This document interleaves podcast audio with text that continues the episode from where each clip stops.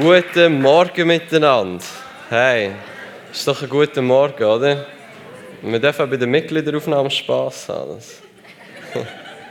so gut. Das Königreich von Gott ist Gerechtigkeit, Frieden und Freude. Aber wenn wir zurückkehren und so sind wie Kind, dann äh, werden wir merken, dass Kirche nicht der Ort, im Englischen geht es jetzt not to be endured, it's to be enjoyed. Es geht nicht darum, durchzuheben in der Kirche, es geht darum, Spass zu haben, während wir da sind.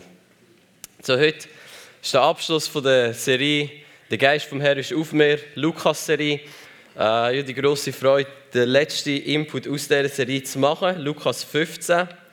Das Kapitel, das vermutlich den allermeisten ganz nah am Herzen ist und so auch mir äh, mit diesen verschiedenen Gleichnissen. Und es ist ein geniales Kapitel und ich freue mich darüber zu reden. Und es fängt schon genial an. Dann kannst du den ersten Vers einblenden, wie es anfängt. Das ist eine absolute Challenge an uns. Es steht nämlich, es pflegten sich ihm aber alle Zöllner und Sündern äh, zu nahen, um ihn zu hören.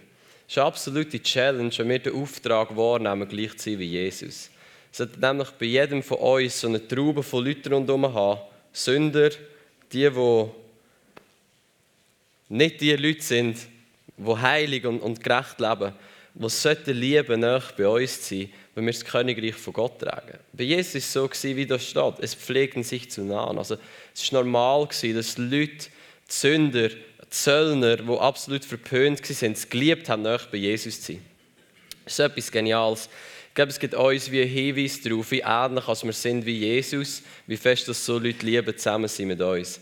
Wenn die nämlich nicht lieben zusammen sind mit uns, ist die Gefahr groß, dass wir ein bisschen zu religiös sind. Wenn der zweite Vers steht, aber die Pharisäer sind nicht gern bei ihm gewesen.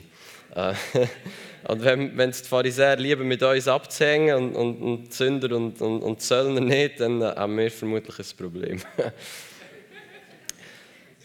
so das Gute ist, dass die Gleichnisse, die nachher kommen, uns wirklich helfen, so zu sein, dass die Leute lieben, mit uns zusammen zu sein. Und das ist gut. Und darum werden wir diese Sachen jetzt zusammen anschauen. Es kommt nämlich das Gleichnis äh, vom verlorenen Schaf, das wir alle kennen, und das Gleichnis von der verlorenen Drachme, was etwa ein Tageslohn war, dazu mal ähm, von einem Arbeiter. Das heißt, Jesus erzählt das Gleichnis in diesem Kapitel von Lukas und er sagt: Hey, ähm, wenn jemand von euch Geld verliert, ähm, logisch sucht ihr es. Wenn jemand von euch ein Schaf verliert, weil das ist Geld wert, logisch sucht ihr es. So bin auch ich, so ist mein Vater im Himmel. Wenn, wenn, ich lasse 99 von meinen Schafen zurück, damit ich das eine kann suchen kann. Wenn, wenn, wenn da etwas ist, was verloren gegangen ist, mein Herz ist es, suchen. Und jetzt gibt es ganz viele verschiedene Sachen, die man da sagen kann. Aber damit wir genug Zeit haben für den anderen Teil, wollte ich es bei einer Sache belassen. Nämlich, im Königreich von Gott geht es um Hingabe und nicht um Anstrengung. Weder das Schöfli noch das Geldstück hat sich selber gerettet. So auch wir nicht. Und weder retten wir uns selber, noch heilen wir uns selber, noch befreien wir uns selber, noch machen wir uns selber zu Menschenfischer, noch sind wir die, die mit dem Wellen starten und darum selber vollbringen. Es sind ein paar Bibelverse drin. Jesus hat gesagt, folg mir noch und ich werde dich zum Menschenfischer machen. Was wir oft denken, ist, ich folge Jesus nach, ich muss mich selber zum Menschenfischer jetzt machen. Das ist nicht so, wie es läuft. Was Jesus von dir will, ist, dass du ihm dir hegst. Und ich weiß, dass da in dem, wo Jesus sagt, geht zum Rettung. Aber wir alle wissen, dass Rettung ist der Anfang und nicht das Ende. Rettung ist der Anfang in ein absolut abenteuerliches Leben, wo unser Ziel ist, den Himmel auf die Erde zu bringen. Rettung ist der Anfang. Und wenn der Anfang anfängt mit Hingabe, dann äh, was dir ins Königreich hineinbringt, ist das Gleiche, was dir mehr gibt vom Königreich. Hingabe. Genauso wenig wie du dich selber gerettet hast, machst du dich selber zum Menschenfischer. Wenn du auf der Straße bist und denkst, du würdest es lieben, für Leute zu beten, dann ist die schlechte Variante, dich noch ein bisschen mehr anzustrengen. Wenn es bis jetzt nicht geklappt hat, wird es vermutlich auch dann nicht klappen, auch wenn du dich mehr anstrengst. Die bessere Option ist, du gehst dir Jesus hin und sagst, Jesus, ich folge dir nachher, mach du mit zum Menschenfischer. Oder danke Jesus, dass du das Welle in mein Herz geschenkt hast.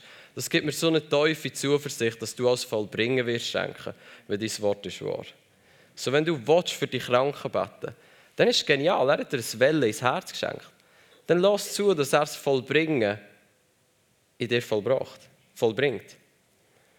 Wir denken oft, ah, das Welle ist da, ich muss mich einfach anstrengen. Nein, genauso wenig, wie sich das Schöfli selber zurückgefunden hat und wie das Geld sich selber wieder ins Portemonnaie reingebracht hat. Genauso wenig können wir uns selber retten und genauso wenig können wir uns selber zu Menschenfischer machen, können wir uns selber gesund machen, können wir uns selber Jesus ähnlich machen. Es kommt aus Hingabe. Wenn ich mich Jesus hingebe und sage, Jesus, ich verstehe, ich kann nicht selber so werden wie du. Das ist nicht mal mein Job. Danke, Heiliger Geist, dass du mir hilfst, dass du ein Welle geschenkt hast in mein Herz, so zu leben wie du. Danke, Heiliger Geist, ich gebe mit dir hin. Schenks vollbringen. Verändere mein Herz. An diesem Punkt, dass ich nicht anders kann, als so zu leben wie du. Das ist ziemlich befreiend, nicht? Und das ist, warum Jesus sagt, dort, wo der äh, warum es in der Bibel steht, dort, wo der Geist vom Herrn ist, dort ist Freiheit. Das Königreich von Gott ist so viel freier, als wir denken. Und ist so viel weniger, strengt dich noch ein bisschen mehr an. Überhaupt nicht. So, jetzt haben wir die ersten zwei, die ersten zwei Gleichnisse sind ziemlich gut über die Bühne gegangen, nicht?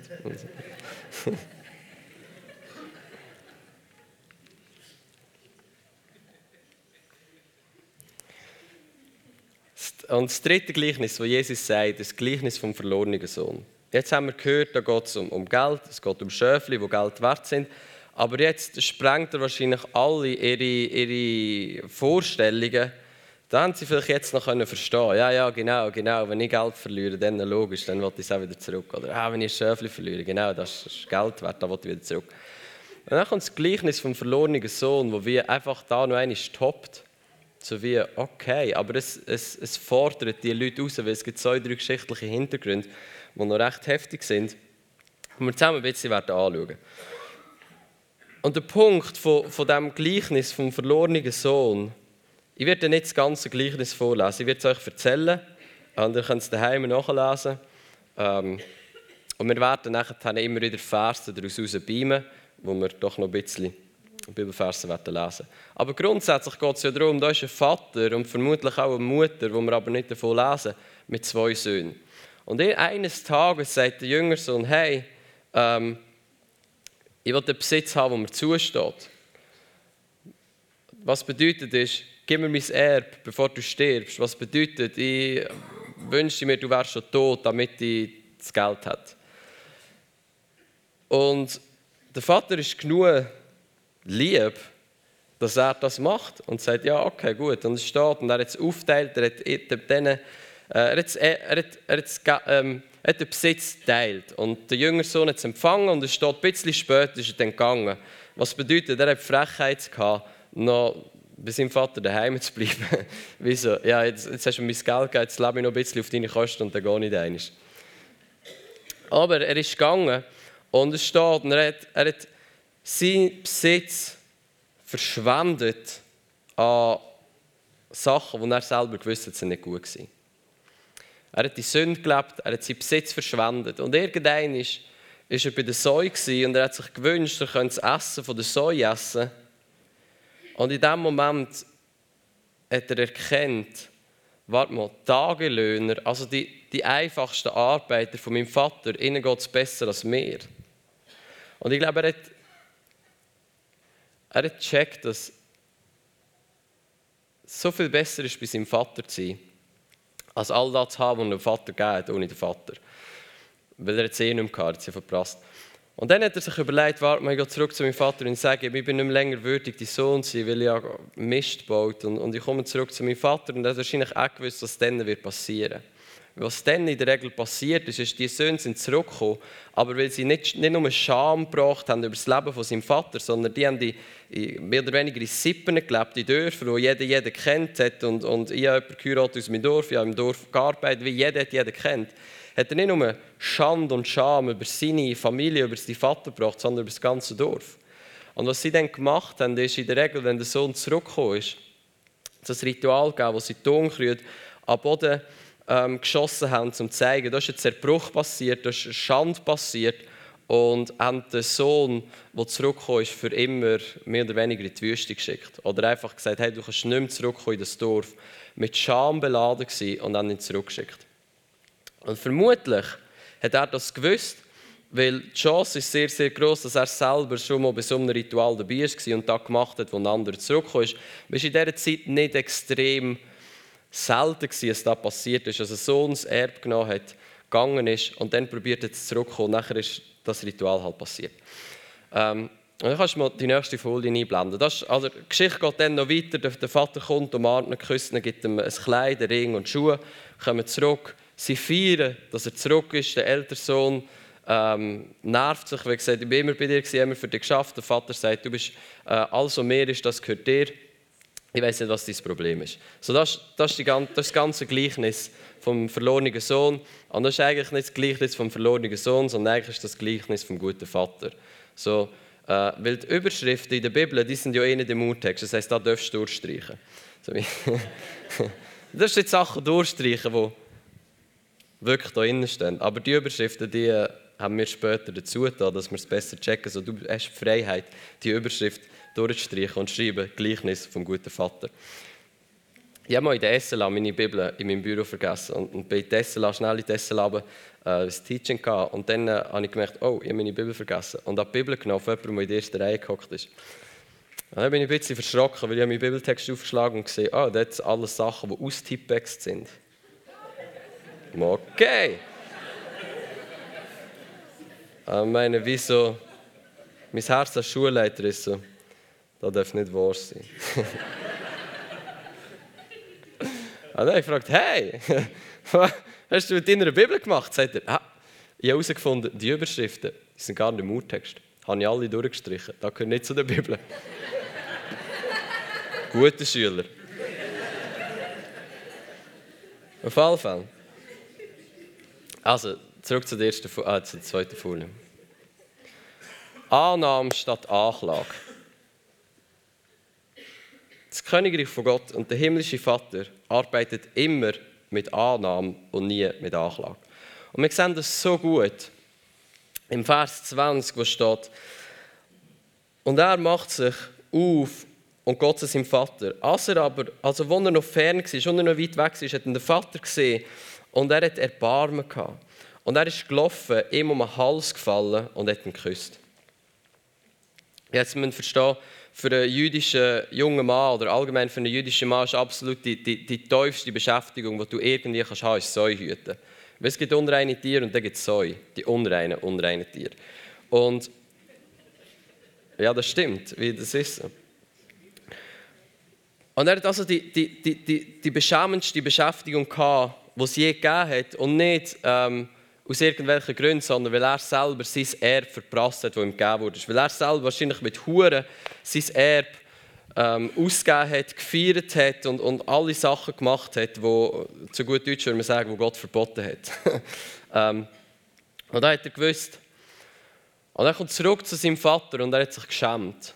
Er dachte, oh Mann, wie, oh, das ist nicht gut, nicht, nicht ein guter Moment zum Zurückkommen jetzt gerade. Und er dachte, hey, ich sage meinem Vater, weißt du, ich sage meinem Vater, hey, bist nicht mehr länger würdig, dein Sohn zu sein, mach mich einfach zum Diener.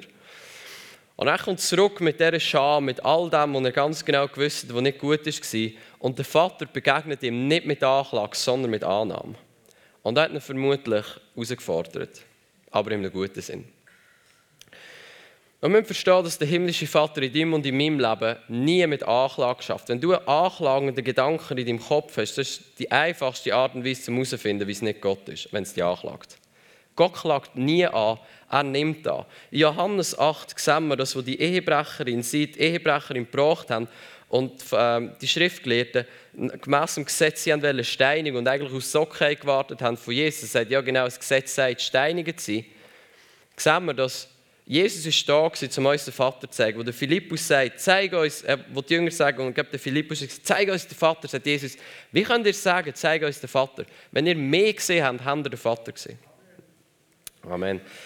Und so, wo das passiert ist, was macht Jesus mit der Ehebrecherin? Klagt er sie an, sagt, ja, fürs Protokoll, das war nicht gut. Gewesen. Du musst da wissen, ich klage ja, das sind Sünden gegen dich, du sollst bestraft werden, wir steinigen dich.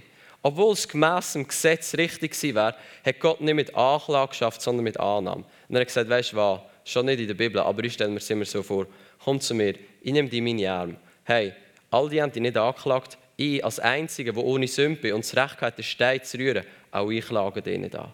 Und hat sie angenommen und hat ihr gesagt, jetzt gang und sündige nicht mehr. Weil Annahme immer dazu wird führen, dass wir befähigt werden, nicht mehr zu sündigen. Das Gesetz fordert, sagt, mach da und da nicht. Das Gesetz fordert etwas von dir, was du nicht machen sollst oder was du sollst machen. Aber Gnade und Annahme befähigen dich. Wenn du in die Arme von Jesus kommst oder in die Arme vom Vater, in deinem schlimmsten Moment von deinem Leben, das war vermutlich der schlimmste Moment für deinen jüngeren Sohn, und du zurückkommst, und du hast einen Vater, der dich annimmt, ist das Letzte, was in dir entsteht, ist cool, Mann, ich mache das wieder. Das ist voll gut. Ich kann in Sündleben zurückkommen und der Vater nimmt mich an. Nie im Leben passiert das mit uns. Warum? Weil die Güte von Gott treibt uns zur Umkehr. Seine Gnade und seine Annahme wird uns befähigen, das Standard zu leben, wo wir dazu berufen sind. So, Gott arbeitet mit Annahme und nicht mit Anklage. Wir haben manchmal das Gefühl, ja, ich brauche ein bisschen Anklage, damit ich mich ändere. Nein, du brauchst Annahme. Dass tief in deinem Herz etwas verändert wird, dass du kannst gehen und verändert weiterleben. Nicht aus deiner Kraft, nicht aus deiner Anstrengung, weil du Angst vor dem Schmerz hast, wenn du wieder angeklagt wirst, sondern weil du tief innen verändert worden bist von der Liebe, von der Gnade und von der Annahme vom Vater, dass du sagst, weißt du, mein Herz ist gesund worden und ein gesundes Herz wird immer leben, so wie Jesus. So, er kommt zurück und er wird angenommen. Und nicht nur wird er angenommen, sondern Scham wird gebrochen über sein Leben. Und du kannst äh, die zweite, zweite Folie machen. Die Stimme der Scham. Wir sehen die Stimme der Scham, weil der jüngere Sohn hat auf die Stimme der Scham gelassen und er hat selber gesagt, was die Stimme der Scham ihm gesagt hat. Weil, als er eine Hungersnot kam und er Säu gehütet hat und nicht mehr essen vom Essen von der Säu, das hat so viel Scham in sein Leben hineingebracht. Das hat in jedem jüdischen Mann so viel Scham ins Leben hineingebracht. Und es ist ein Bild für Sünde. Säu sind ein Bild für Sünde. Dass er mit Sünde dass Sünde ihn beschmutzt hat, weil die Säue sind dreckig waren. Und er ist vermutlich bei denen nicht nur am Tag, sondern er wahrscheinlich auch dort müssen übernachten sodass der Dreck von der Säue an ihn gekommen ist. Und er war komplett eingenommen von dieser Scham, von dieser Sünde. Und das ist ein geniales Bild, für was es bedeutet, in Sünde und in der Welt zu laufen. Du liest mit dem und du wirst komplett bedreckt von dem und so viel Scham über dir. Und die Stimme, von Scham, die Stimme von der Scham hat ihm gesagt, du hast gesündigt. Weil er sagt, der Sohn aber hat zum Vater gesagt, Vater, ich habe gesündigt gegen Himmel und, und gegen dich und ich bin nicht mehr länger wert, dein Sohn zu sein. Das ist die Stimme der Scham, die sagt, du hast gesündigt, du bist kein Sohn mehr, du bist ein Sünder. Du bist nicht mehr länger wert, ein Sohn zu sein. Ich würde gar nicht zurückgehen zum Vater, weil er wird dich anklagen. Er wird Scham über dich bringen. Er wird für immer sagen, gang weg, ich will dich nie mehr sehen. Das ist das, was Scham mit uns macht. Scham macht aus dem, was du tust, eine Identität. Du bist gesündigt, du bist ein Sünder. Du rauchst, du bist ein Raucher. Du hast gelogen, du bist ein Lügner. Und es zeigt dir eigentlich schlussendlich einfach auf, wer du nicht bist. Du bist nicht heilig, du bist nicht gerecht, du bist nicht ein Sohn. Und es bringt so viel Scham in unser Leben hinein. Das Einfachste für uns jeweils ist, zu sagen, weißt du, am besten sage ich niemandem etwas. Weil wenn ich sage, für was ich mich so fest schäme, dann bin ich nicht mehr länger liebenswert. Weil Scham ist die Angst davor, dass ich nicht mehr liebenswert bin, wenn Leute herausfinden, was wirklich in meinem Herzen ist.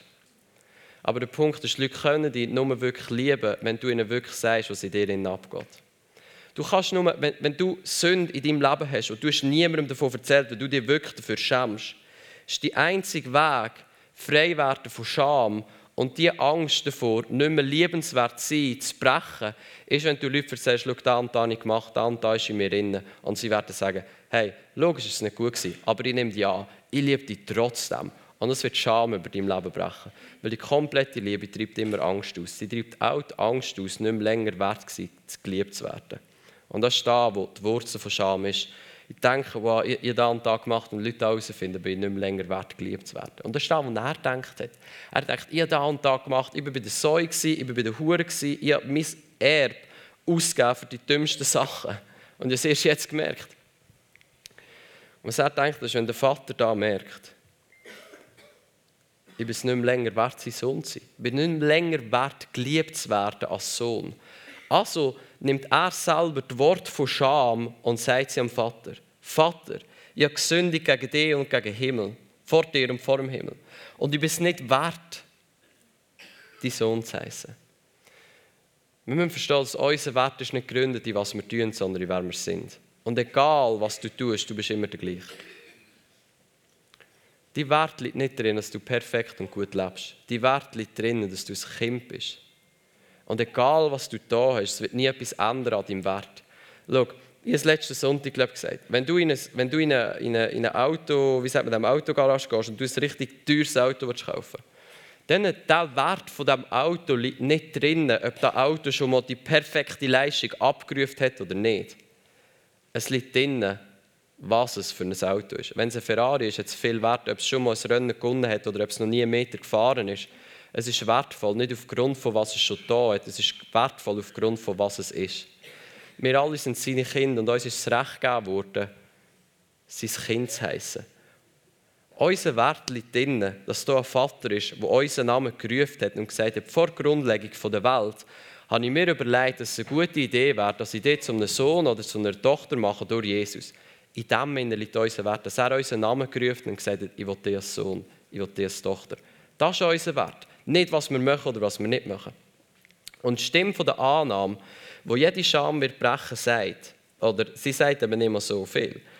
Und der Vater sprach zu seinen, äh, zu seinen Knechten, bringt das beste Festgewand her und zieht es ihm an und gebt ihm einen Ring an seine Hand und Schuhe an seine Füße und bringt das gemästete Kalb her und schlachtet es und lasst es uns essen und fröhlich sein.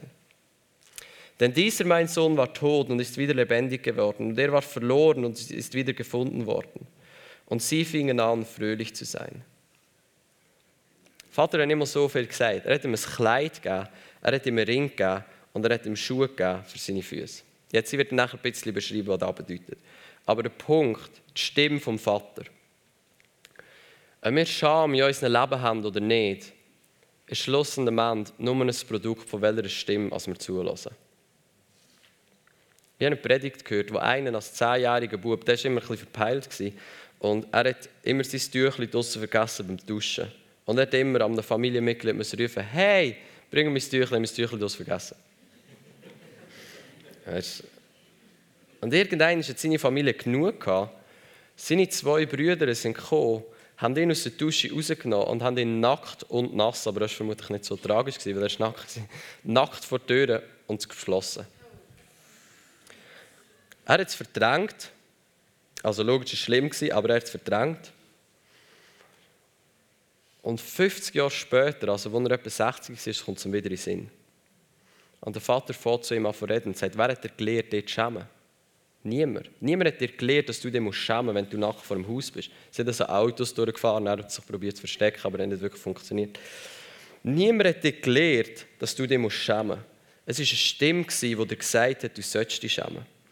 In diesem Moment ist Scham über sein Leben gebrochen worden, weil er verstanden hat, der himmlische Vater sagt nie, du musst dich schämen. Ich hatte mal eine Vision, wo ich geschaut habe an, so einen Hintergrund vom Worship. Ich habe vorher und nachher nie mehr gesehen, aber wir sollten da wieder mal einblenden, vielleicht ist da etwas Spezielles drauf.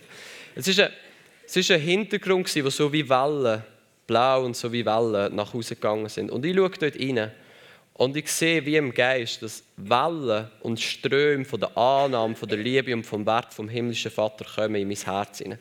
Dass jeder Moment in meinem Leben die Wellen von seiner Stimme, von seinem Wert, von seiner Annahme, von seiner Liebe in mein Herz hineinfließen, jede Sekunde von meinem Leben, dass er immer sagt, du bist mein geliebter Sohn, ich habe Wohlgefallen an dir. Ich bin stolz auf dich, ich habe Freude an dir. Du bist so wertvoll, ich habe alles für dich gegeben, weil ich dich unbedingt zurück habe. Du bist Gerechtigkeit von Gott, du bist heilig und gerecht, du stehst untadelig, ohne irgendwelche Fehler, ohne irgendeinen Makel vor mir. Jetzt der Punkt ist der, solange ich dieser Stimme zulasse, ist ganz egal, was passiert, ich muss mich nicht schämen. Und das ist das Gleiche, was er gecheckt hat. Und er hat gesagt, wenn ihr noch einmal zurückkommt, mit Zähne, nackt vor dem Haus, ich würde zu meinen Nachbarn gehen, an der Tür klopfen, ohne Scham, weil ich auf die Stimme von meinem Vater lasse und sagen, kannst du mir bitte ein Tüchlein geben?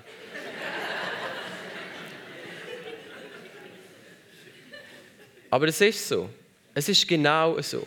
Scham ist eine Entscheidung, welche Stimme ich höre. Nichts anderes. Wenn ich die Stimme von Scham höre, wird immer das Gefühl haben, Scheiße, ich bin es eigentlich nicht wert, ein Sohn zu sein. Ich bin es eigentlich nicht wert, geliebt zu werden. Ich bin es eigentlich nicht wert, geliebt zu werden. Wenn ich die Stimme vom Vater höre, und wo jede Sekunde von meinem Leben in mein Herz hineinfließt, mir Wert, mir Identität, mir Liebe gibt, gibt es keinen Moment in meinem Leben, wo ich mich schämen müsste. Und seitdem, als ich das gehört habe, ich gedacht, hey, das ist wirklich eine gute Idee, ohne Scham zu leben, weil eigentlich will sich ja niemand schämen. Also habe ich einfach entschlossen, weißt du was? Ich probiere einfach so oft wie möglich die Stimme von meinem Vater in meinem Ohr zu haben. Und in dem Moment, wo Scham hochkommt in meinem Leben, sage ich, weißt du, Mann, ich, ich habe dich ertappt. Ich habe die falsche Stimme gelassen. Vater, was sagst du? Und er wird immer sagen, du bist mein geliebtes Kind, ja wohlgefallen an dir. Du bist es wert, geliebt werden. Du bist Gerechtigkeit von Gott. Du bist heilig, ohne Makel, ohne Tadel, ohne Fehler vor mir. Und ganz egal, für was Scham mir sagt, ich sollte mich schämen, in dem Moment, wo ich die Stimme vom Vater höre, werde ich frei von Scham. Und ich kann mit euch über meine Probleme reden. Ich kann mit euch sagen, was, was vielleicht jemand von der SLA ist mal zu mir und hat gesagt, wir müssen zusammen reden. Ich so, cool, machen wir. Ähm, und am Gespräch hockt die Person vor mir ab und sagt, ich habe Angst davor, dass wenn du siehst, wie hässlich es in meinem Herzen ist, dass du mich nicht mehr liebst. Und dann sie angegrinst gesagt, du bist nicht so mächtig, dass du entscheiden kannst, ob ich dich lieben oder nicht. Im ersten Moment ist es nicht so cool gefunden, aber nachher dann... Die Person hat mir wie halt erzählt, was ihrem Herz abgeht. Und sie ist so in diesem Minne, das Gefühl hat, so hässlich da drin. Es ist gar nicht möglich, dass mich jemand liebt, wenn ich da erzähle. Aber jemanden können zu haben, der sagt, hey, weißt du was, A, es ist nicht so hässlich, wie du denkst, weil die Stimme von Scham sagt immer, es ist so viel schlimmer, als es eigentlich ist. Und B, ganz egal, was kommt, wenn ich mit den Augen vom Vater schaue, in dein Leben hinein, wird immer ein kostbarer Schatz sein und ich werde immer sagen, du bist wert, geliebt zu werden, ganz egal was. Ich werde dich annehmen, Scham wird gebrochen über dein Leben. Und nicht nur wirst du frei von Scham, sondern du wirst so frei von Scham, dass du anderen Leuten, die in der gleichen Scham sind, kannst helfen durchbrechen, weil sie in deinem Leben sehen, dass es möglich ist, das gemacht zu haben und trotzdem noch geliebt zu werden. Die Stimme vom Vater. Er gibt ihm ein Gewand. Wir sind gekleidet mit Christus. Wir sind eingekleidet in Christus. Wir haben ein Gewand, das weiß ist. Wir sind die Gerechtigkeit von Gott, wo nicht gecheckt hat, was das bedeutet ist. Wir sind nicht einfach ein bisschen gerecht. Es gibt keine kleine Gerechtigkeit. Wir sind gerecht gemacht worden mit der Gerechtigkeit von Gott selber. Wenn jemand mit den himmlischen Augen mich anschaut, sieht er die gleiche Gerechtigkeit, wie er sieht, wenn er den himmlischen Vater anschaut. Wow. Ganz egal, was passiert. Wenn ich falle, wenn ich etwas mache, was nicht gut ist, ich bin letztens nach dem Fußball an der Notaufnahme vom KSA durchgefahren und die Stimme vom Heiligen Geist gehört und gesagt, gang dort rein, für Leute beten. Also, Satan, gang weg. Nein. Ähm, es war irgendwie Viertel ab zehn am Abend, aber da, war noch nicht das Problem. Das größere Problem war, dass ich mich schlicht und ergreifend nicht getraut habe. Wie ich dachte, nein, Mann, nein, nein. Und ich habe in meinem Herzen gerungen und eigentlich ich ein bisschen Freude gehabt, weil am Anfang ich, ich, es hat mich nicht mehr interessiert, so eine Stimme zu hören. Und jetzt bin ich schon an dem Punkt, wo ich merke, etwas in meinem Herz will gehen, aber noch nicht ganz alles. Was für mich bedeutet, ich muss komplett frei werden, die Liebe vom Vater erfahren, dass wenn er mir ruft, dass ich gehorsam bin und gehe, ganz egal, wo er mich ruft. Warum? Es gibt andere Punkte, wo, wo, wo ich eigentlich viel früher schon darüber reden aber erst jetzt dazukommen. Ähm, wie so wie, wenn ich mal da oben stehe, dann lasse ich es mehr oder weniger fließen. Und das ist gut, aber manchmal kommst du nicht überall vorbei, wo du geplant hast. aber wir, wir kommen da zurück. Und zwar ein ganz einfacher Satz, der wichtig ist, ist, mach mal dein Herz auf innerlich an. Ich tue mein Herz auf. Und jetzt sage ich dir einen Satz. Was dir Wert gibt, ist die Gott. Und ich meine nicht, Gott ist der, der dir Wert gibt. Ich meine, was dir Wert gibt in deinem Leben, ist eigentlich die Gott.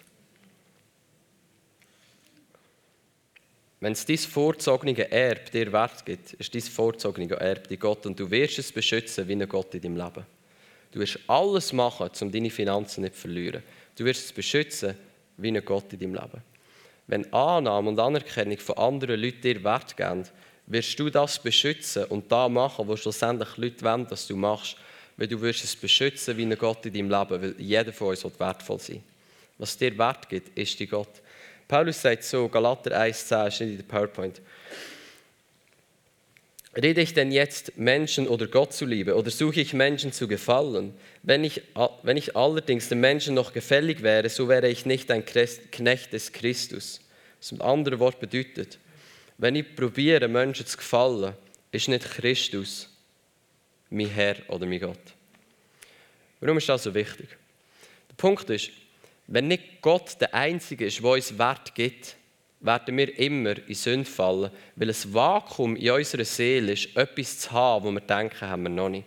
Das war das Problem vom jüngeren Sohn. Er hat noch nicht gedacht, dass er wertvoll ist. Warum? Er hat den Wert nicht alleine vom Vater genommen. Schlussendlich, wenn du zurückgehst in die Geschichte, wirst du merken, wahrscheinlich hat er seinen Wert darüber definiert, wie viel Geld er hat. Darum hat er gesagt, ich will mein Geld haben, weil ich will wertvoll sein. Und wenn da passiert in unserem Leben, dass unser Wert nicht alleine vom Vater kommt, werden wir immer in Sünde gehen, weil da Vakuum in unserer Seele wird alles aufsaugen, was kommt. Da wird Geld aufsuchen. Oh, ja, Geld. Geld gibt mir Wert. Ich schaue um jeden Preis, dass ich mein Geld nicht beschütze. Schlussendlich merken wir, unser Geld ist eigentlich unser Gott. Oder, oh, Leute haben gesagt, ja, gut predigt. Wow, das tut mir so gut. Hey. Ich probiere da zu beschützen in meinem Leben. Das heisst, ich predige Sachen und ich weiss, dass Leute kommen, die mir sagen, sie haben es gut gefunden. Und eigentlich lasse ich nicht mehr auf den Heiligen Geist, dass er mir sagt, sondern ich mache da, wo Leute wollen, dass ich sage und mache. Und das wird immer dazu führen, dass ich Unreinheit ende und bei den Säuenden, wo A, ich schlussendlich nichts mehr zu essen habe, weil irgendwann wirst du immer etwas sagen, was Leuten nicht gefällt, und B, dass ich unrein bin mit Sünde über mir, weil ich immer, jeder von uns wird wertvoll sein. Und der einzige Ort, wo wir unseren Wert hernehmen können, ohne Sünde zu gehen, ist beim himmlischen Vater. Wenn ich es von irgendetwas anderem nehme, wird es immer dazu führen, dass ich das Vakuum in meinem Herz probiere zu stillen. Aber will ich es nicht vom Vater stillen, wird ich es von irgendetwas anderem stillen. Und das ist Sünde. Darum, was dir Wert gibt, ist die Gott. Das heißt, es wäre eine gute Idee, um zu überlegen, was gibt mir Wert? Wann fühle ich mich wertvoll, wenn nicht? Es gibt wie, das ist wie eine Droge. Es gibt dir einen innerlichen Rausch. Oh, wie wertvoll. Und ich muss mir den Kick, den Rausch immer und immer und immer und immer wieder geben. Und wenn ich dafür muss sündigen, ich gebe ihn mir. Warum? Weil der Rausch ist mein Gott. Ich brauche den. Ich brauche Annahme von anderen Leuten. Und wenn ich mir da hole, indem ich mit anderen Frauen schlafe, dann mache ich es, weil ich, ich muss mich wertvoll fühlen. Ich brauche den Rausch, ich bin abhängig von dieser Droge. Was sagt der Paulus? Berauscht euch nicht mit Wein, sondern lasst euch erfüllen vom Heiligen Geist. Der Geist, der ruft, Abba, Vater. Der Geist, wo abgekommen ist, wo der Vater gesagt hat, du bist mein geliebtes Kind, du bist mein geliebter Sohn, ich habe Wohlgefallen an dir. Das ist der einzige Geist, den wir uns berauschen lassen weil alles andere sind Drogen, die uns immer in die Sünde führen. Und was schwierig ist, frei davon zu werden. Drogen von wertvoll sein, Drogen von Anerkennung, Drogen von Macht, Drogen von Geld. Das sind alles Drogen, die uns...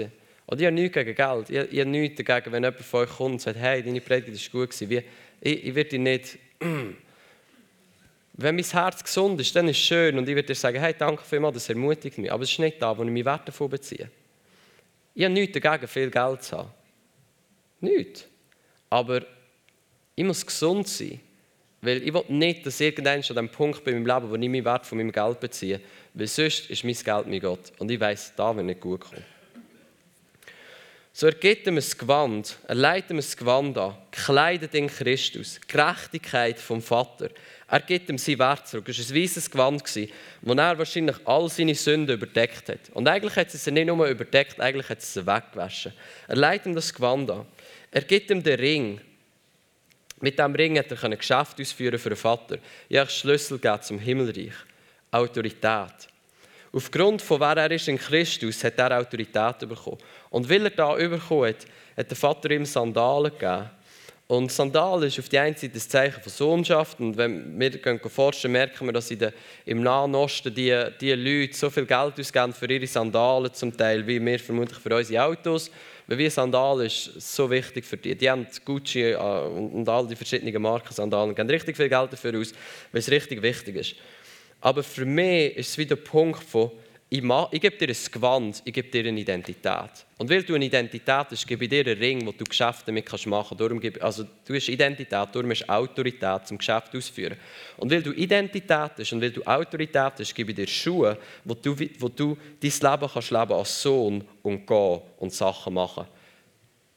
Der Gerechtigkeit nacheifern und nicht mehr länger der Sünde. Und das ist das, was der Vater gemacht hat. Er hat ihm Liebe gegeben und er hat Scham gebrochen über dem Leben vom Sohn. Weil was dort passiert wäre, ich habe ein bisschen gesagt, wäre, dass Leute vom Dorf gekommen wären, die, Tonkrüge zerschmissen hätten vor den Füßen von seinem Sohn und gesagt hätten, schäm dich, du hast Scham über unser Dorf, über unsere ganze Sippe gebracht, wir wollen dich nie mehr sehen. Das Letzte, was passiert wäre, die Mutter hat ihn geküsst und dann hätte er für ihn gehen Aber was passiert ist, ist, der Vater ist gelaufen, was Männer in dieser Kultur nicht machen. Das ist peinlich, weil die haben so ein Gewand angehabt und die müssen äh, urlitzen und, und dann hat man Beine gesehen und die haben nicht wollen, dass man Beine sieht. So sind sie nicht gelaufen, sind nicht gesprungen. Aber er hat es gemacht, warum? Er wollte früher bei seinem Sohn sein, als die, die vom Dorf kommen, zum Tonkrug, zerschmeißen vor seinem Sohn zum Scham über ihn bringen, dass er für immer muss gehen. Der Vater ist gesprungen. er, hat, er hat sich zur Scham gemacht. Hat Christus gemacht am Kreuz? Er ist zu unserer Scham geworden, damit wir frei sein können. Der Vater hat sich selber zur Scham gemacht, damit er früher bei seinem Sohn ist, damit er nicht die Scham über ihn kommt. Er hat ihn geküsst und wir sollten lernen küssen, weil besser als wir sind, sind Küsse von dir. Steht im Hohelied irgendwann, wir sollten lernen, geküsst zu werden vom Vater, weil da wäre wirklich wichtig, dass unser Herz erfüllt wird mit dieser Liebe. Und er hat ihn umarmt, er hat ihn angenommen. Er hat gesagt, das ist keine Scham. Es ist keine Scham da. Keine. Es gibt keine Verdammnis für die, die in Christus sind. Wenn du das Kleid anhast, gibt es keine Verdammnis und keine Scham. Ganz egal, was du gemacht hast. Du kannst Pornografie konsumieren und, und dich selber befriedigen. Es gibt keine Scham. Du kannst aufstehen und sagen, danke Jesus, dass du mir hilfst, frei zu werden. Wow, ich will das nicht tun. Ich tue Buß.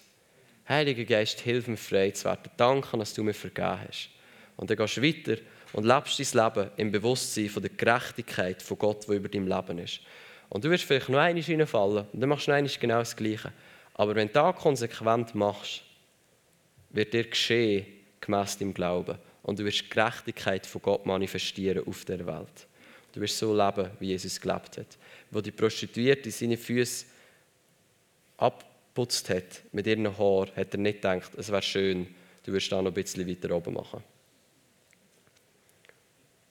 Wie viele wie viel Leiter von uns würden es zulassen, dass eine Prostituierte kommt und dir würde dir würde die Füße abdrücken mit ihren Haaren?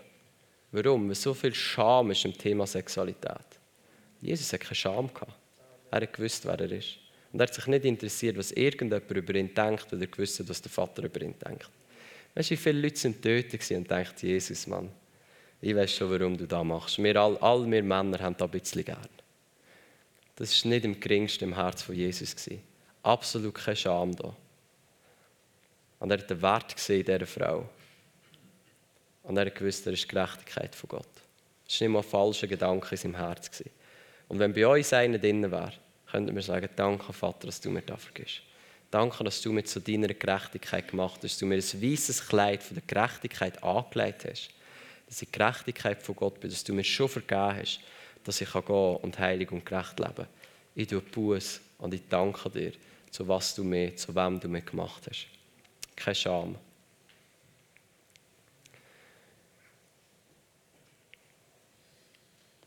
Der Sohn hat jeden Grund gehabt, um sich zu schämen. Und der Vater hat jeden Grund gehabt, warum nicht. Die Frage ist, auf welche Stimme höre ich? Und die andere Frage ist, was gibt mir Wert? Weil da, wo mir Wert gibt, ist mein Gott. Und am besten ist, wenn der Vater im Himmel uns Wert gibt, mit seiner Liebe, die er ausgießt und die ausgossen ist in unsere Herzen. Ist nicht etwas, das noch nicht da ist, vielleicht etwas, das wir noch nicht spüren.